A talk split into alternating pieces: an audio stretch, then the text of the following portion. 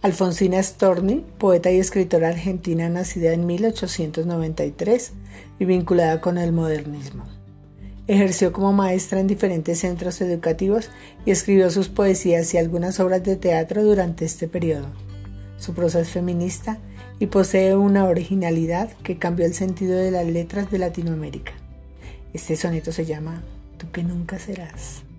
Sábado fue y capricho el beso dado Capricho de varón, audaz y fino, mas fue dulce el capricho masculino a este mi corazón.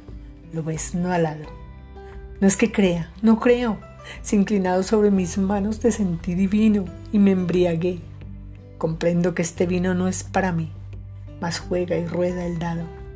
Yo soy esa mujer que vive alerta, tú el tremendo varón que se despierta en un torrente que se ensancha en río y más encrespa mientras corre y poda. Ah, me resisto más, me tienes toda, tú que nunca serás del todo mío.